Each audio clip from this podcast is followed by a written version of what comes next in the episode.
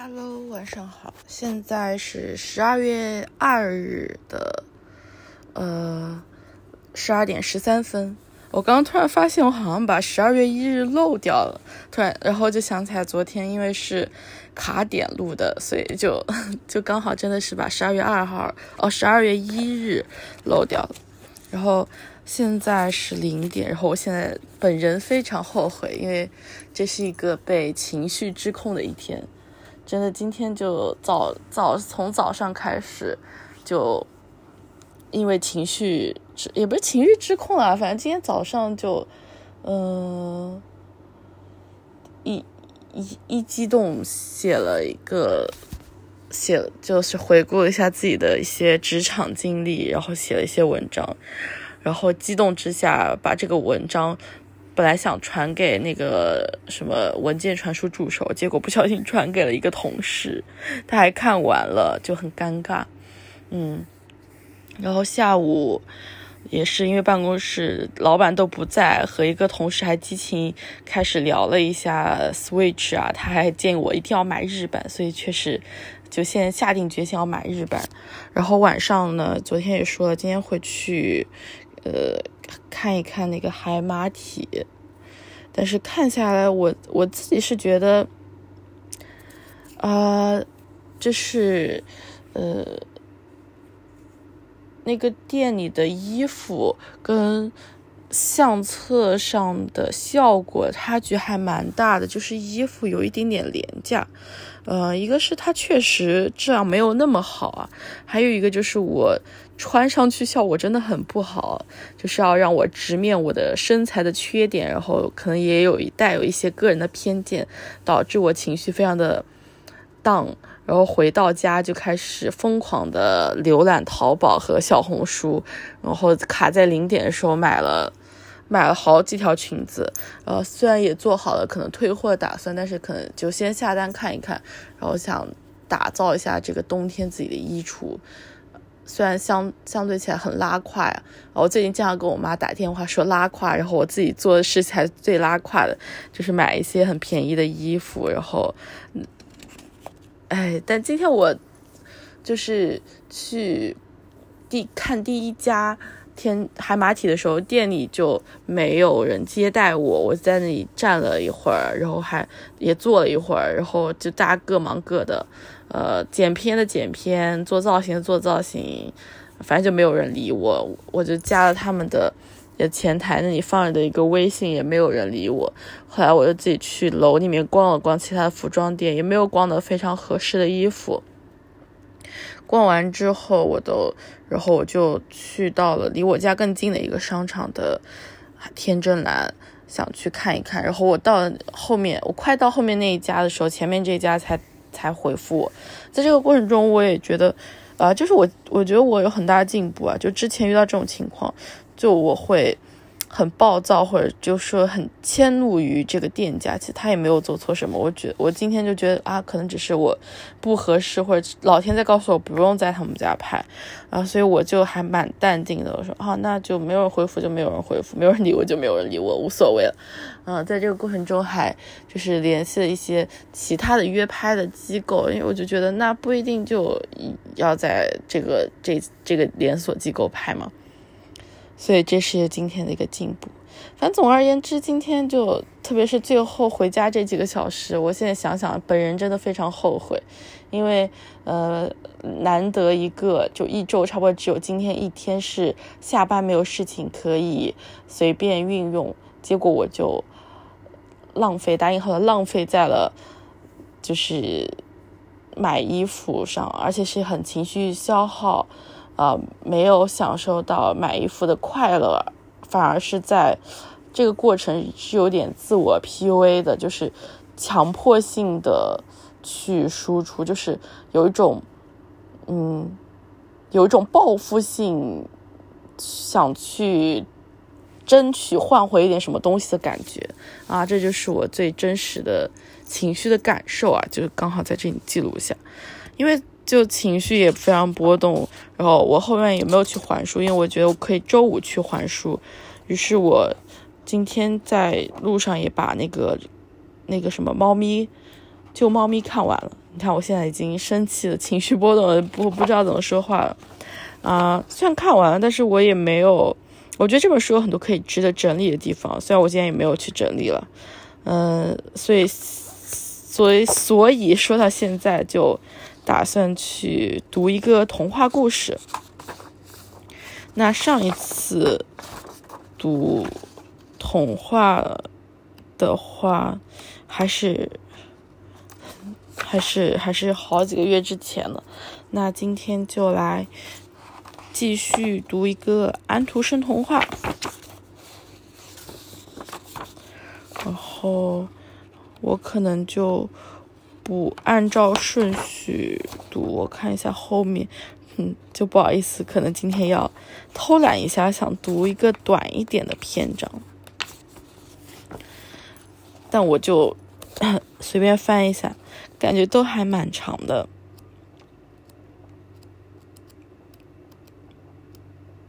我记得小时候我自己有一一套这种。安徒生，呃，一套童话故事，就配图啊，什么都还很很美，很好看。但现在已经没有了，就还在家里面。天呐，我觉得我之后可能没有办法把这本安徒生童话读完，因为它后面的故事都好长啊，而且有很多是那种嗯，大家都知道的故事，什么。拇指姑娘、海的女儿、皇帝的新装、卖火柴的小女孩，这些都是非常耳熟能详的故事了。那我们今天就来读第二篇吧，就顺着读吧。小伊达的花，我的可怜的花儿都已经死了。小伊达说：“昨天晚上它们还是那么美丽，现在它们的叶子却垂下来了，枯萎了。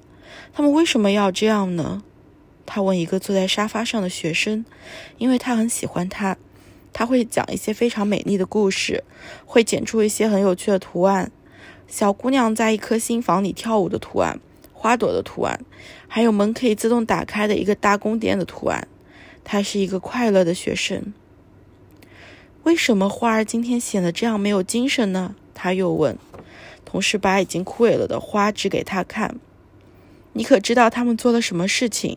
学生说：“这些这些花儿昨夜去参加过一个跳舞会啦，因此他们今天就把头垂下来了。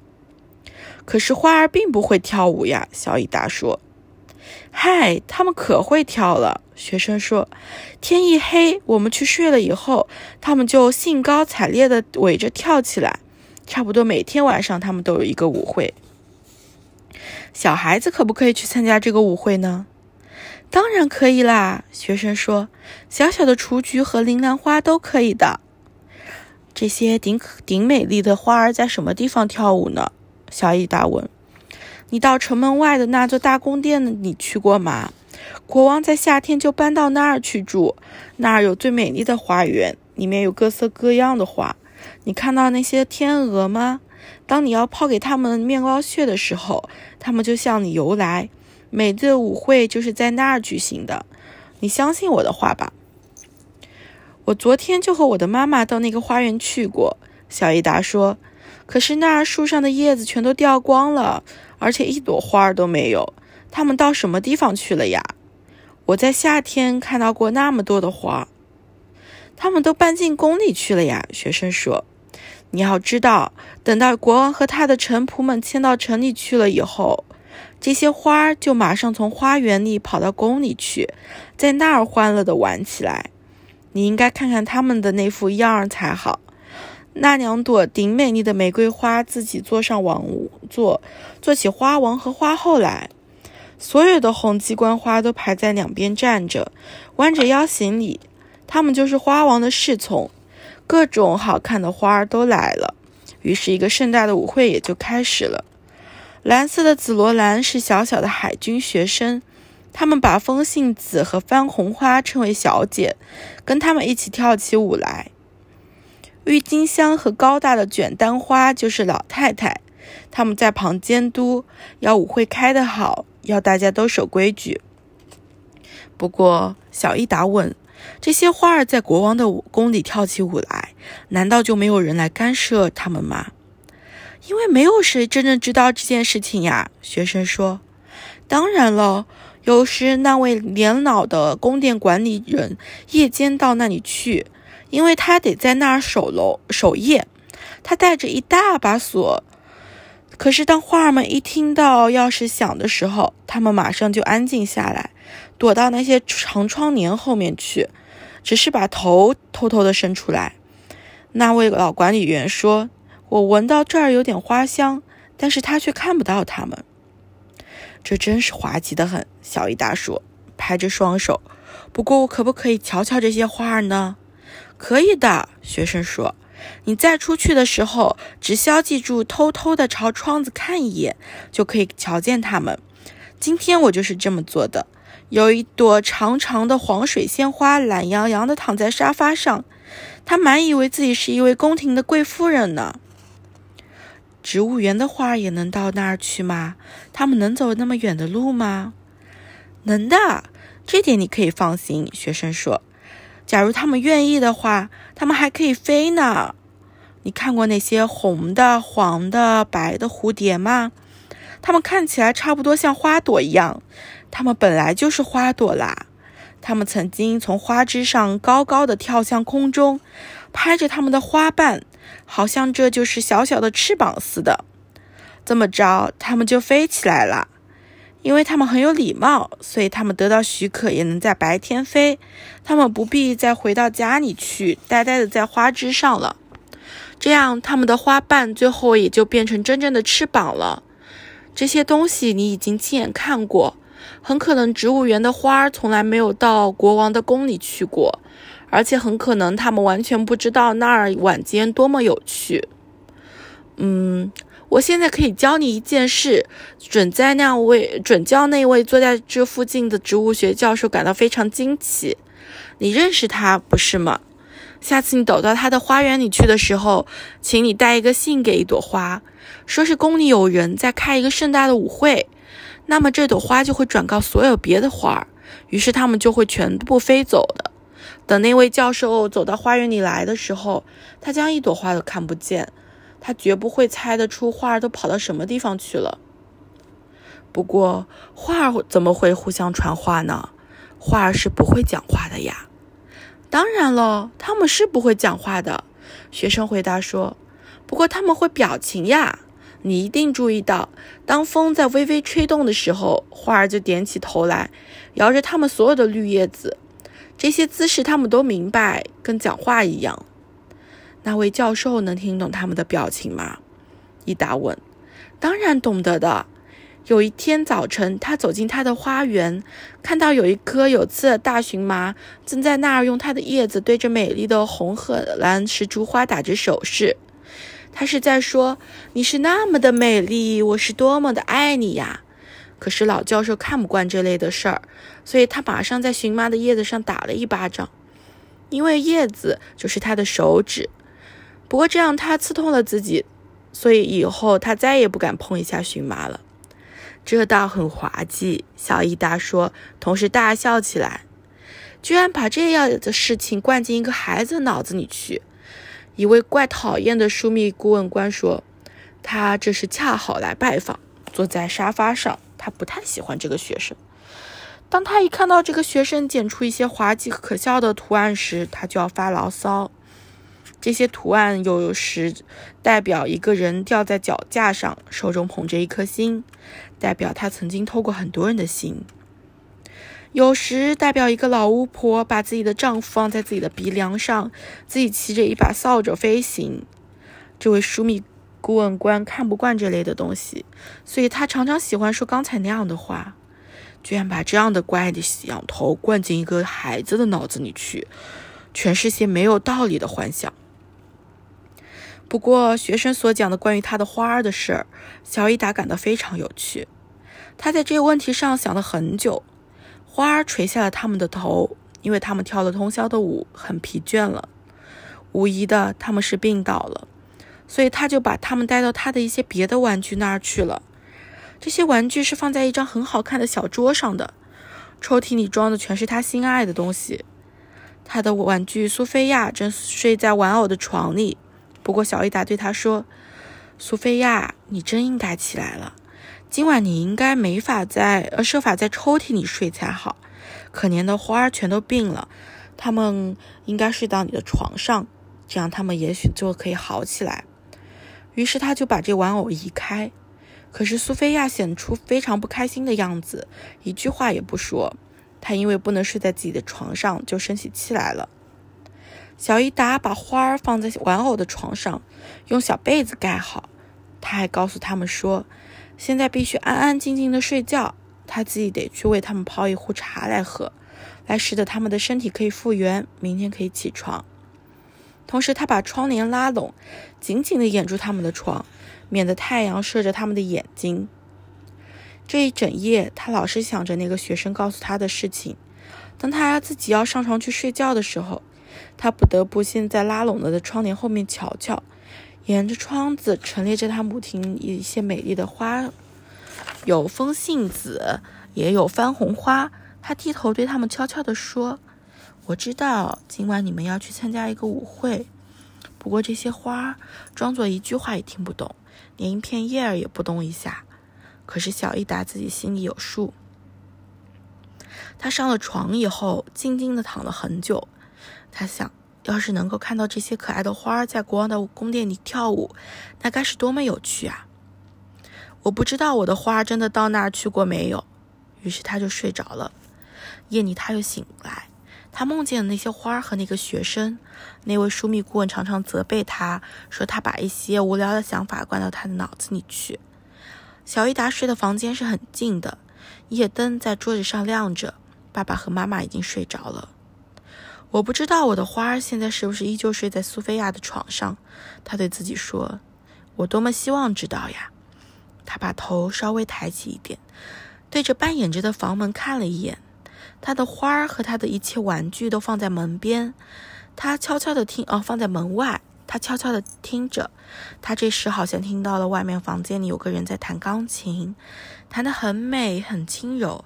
他从来没有听过这样的琴声。现在花儿一定在那儿跳起舞来了，他说：“哦，上帝，我是多么想瞧瞧他们呀！”可是他不敢起床，因为他怕惊醒了他的爸爸和妈妈。我只希望他们到这儿来，他说。可是花儿并不走进来，音乐还是在继续的奏着，非常美丽。他实在再也忍不住了，因为这一切实在太美了。他爬出他的小床，静静地走到门那儿去。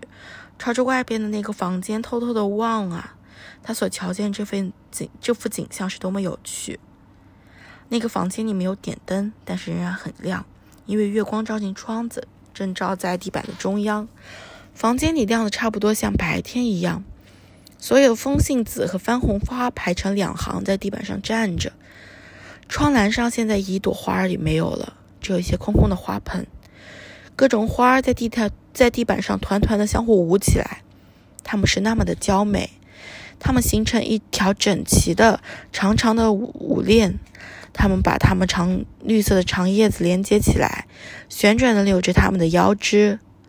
钢琴旁边坐着一朵高大的黄百合花，无疑的，小伊达在夏天看到过它一次，因为他记得很清楚，那个学生曾经说过。这朵花多么像丽丽妮小姐呀！那时他们都笑她。不过小雨达现在确实觉得这朵高大的黄花像那位小姐。她弹钢琴的样子跟她一模一样，把她那鹅蛋形的黄脸孔一会儿偏向这边，一会儿偏向那边，同时还时不时点点头，打着这美丽妙音符的拍子。任何花也没有注意到小伊达。他看到一朵很大的蓝色早春花跳到桌子的中央，玩具就放在那儿。他一直走到这个玩玩偶的床边去，把窗帘向两边拉开。那些生病的窗花儿正躺在床上，但是他们马上站起来，向一些别的花点着头，表示他们也想参加跳舞。那个年老的扫窗窗烟囱的玩偶。他的下嘴唇有个缺口，站了起来，对这些美丽的花儿打了一个躬。这些花儿一点都不像害病的样子，他们跳下床来，跟其他的花儿混在一起，非常快乐。这时候，好像有一件什么东西从书上掉，呃，从桌上掉了下来。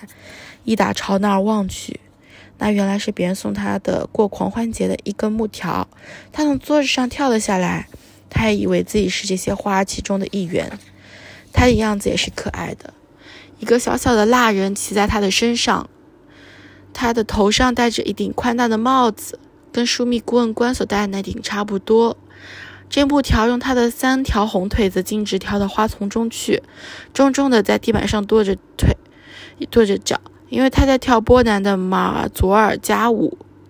可是别的花儿没有办法跳这种舞，因为它们的身段很轻，不能够这样跺脚。骑在木条上那个蜡人突然就变得又高又大了，他像一阵风似的扑向那纸花那去，说：“居然把这样的怪想法灌进一个孩子的脑子里面去，全是些没有道理的幻想。”这蜡人跟那位戴宽帽子的枢密顾问官一模一样，而且他那副面孔也是跟枢密官一样子发黄和生气。可是这些纸花在他的瘦腿子上打了一下。于是他缩成一团，变成了一个渺小的蜡人。瞧他这副神色，倒是蛮有趣的。小伊达忍不住要大笑起来了。木条继续跳着他的舞，弄得这位枢密顾问官也不得不跳了。现在不管是他变得粗大也好，漫长也好，或者仍然是一个戴黑大帽子的黄蜡人也好，完全没有关系。这时，一些别的花儿，尤其是那些在木偶的床上睡过一阵的那朵花儿。就对他说了句恭维话，于是那根木条也就停下，让他休息了。这时，抽屉里忽然响起了很大的叫敲击声。伊达的玩偶苏菲亚跟其他许多的玩具都送在里面。那个扫烟囱的人赶忙跑到桌桌子旁边去，直直的伏在地上，拱起腰把抽屉顶出了一点。这时，苏菲亚坐起来，向四周望了一眼，非常惊奇。这儿一定有个舞会，他说：“为什么没有人告诉我呢？”你愿意跟我跳舞吗？扫烟囱的人说：“你倒是一个蛮漂亮的舞伴啦。”他回答说：“把背朝掉向他。”于是他在窗抽屉上坐下来。他以为一定有会有朵花来向他跳舞的，可是什么花都没有来，因此他就可以咳嗽咳嗽了一声：“呼，哼，哼。”然而还是没有花来请他。扫烟囱的人这时在独个儿在跳，而且跳的还不坏嘞。现在既然没有什么花来苏菲亚，他就故意从抽屉上倒下来了，一直落在地板上，弄出一个很大的响声。所有的花现在都跑过来围绕着他，问他是不是跌伤了。这些花儿，尤其是曾经在他床上睡过的花儿，对他非常亲切。可是他一点都没有跌伤。益达的花儿因为那张舒服的床向他表示谢意，他们把他捧得多高，请他到月亮正照的地方中央来跟他一起跳舞。所有其余的花儿都在他周围围成一个圆圈。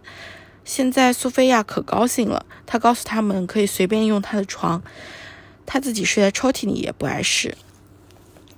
可是花儿说：“我们从心底里感谢你，不过我们活不了多久，明天我们就要死了，请你告诉小伊达。”叫他们帮我埋葬在花园里，那个金丝雀是躺在那儿的。到明年的夏天，我们就又可以翻过来，长得更美丽了。不成，你们绝不能死去。索菲亚说。她把这些花吻了一下。这时，客厅的门突然开了，一大群美丽的花跳着舞走进来。伊达想不到他们从什么时候地方来的，他们一定是国王宫殿里那些花。最先进来的是两朵娇艳的玫瑰花，它们每朵戴着一个金皇冠。原来他们就是国花王和花后了。随后就跟进来了一群美丽的紫罗兰和河南石竹花，他们向各方面致敬。他们还带了一个乐队，大片的罂粟花和牡丹花使劲地吹着豆荚，把脸都吹红了。蓝色的风信子和小小的雪型雪白色雪型花打出叮当叮当的响声，好像它们身上带有灵似的。这音乐真是滑稽。不一会儿，许多其他的花都来了，它们一起跳着舞。蓝色的锦菜花、粉色的樱草花、雏菊花、铃兰花都来了。这些花儿互相接着吻，它们看起来真是美极了。最后，这些花儿互相道着晚安。小达也钻到床上去了。他所见到的这一些情景，又在他的梦里重现了。当他第二天起来的时候，他连忙跑到小桌那儿去，看看花是不是仍然还在。他把沿着小床的帷幔向两边拉开。是的，花儿还在，可是比起昨天来，它们显得更凋零了呢。索菲亚仍然是躺在抽屉里，是伊达把她送给送来上课的。她的样子是好像还没有睡醒似的。你记还记得你要跟我说的话吗？小伊达问。不过苏菲亚的样子显得很傻，她一句话也不说。你太不好了，伊达说。但是他们还是跟你一起跳了舞啦。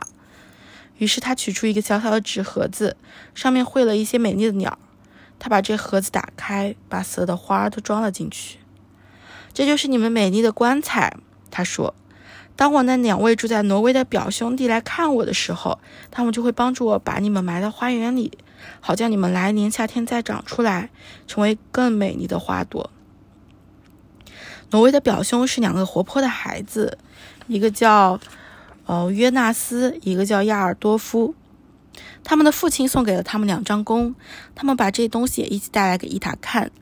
他把那些死去的可怜的花的故事全都告诉他们。他们也就因此可以来为这些花准准举行葬礼。两个孩子肩上背着弓，走在前面；小伊达拖着那装着死去的花儿的美丽匣子走在后面。他们在花园里掘了一个小小的坟墓。伊达先吻了吻这些花儿，然后就把它们连同匣子一起埋在土里。约纳斯和亚多尔夫在坟坟上拔着剑，射着箭作为敬礼。因为他们既没有枪也没有炮。以上就是小伊达的花儿啊，中间一度我感觉我睡着了，真的太困了，然后嗓子也比较哑。今天感受到了这种立 flag 的一个身不由己，那明天也会继续去读书，希望我能收敛一下自己的心神，然后明天跟大家分享一些更有趣、更真实的感受吧。好啦，今天就到这里。拜拜。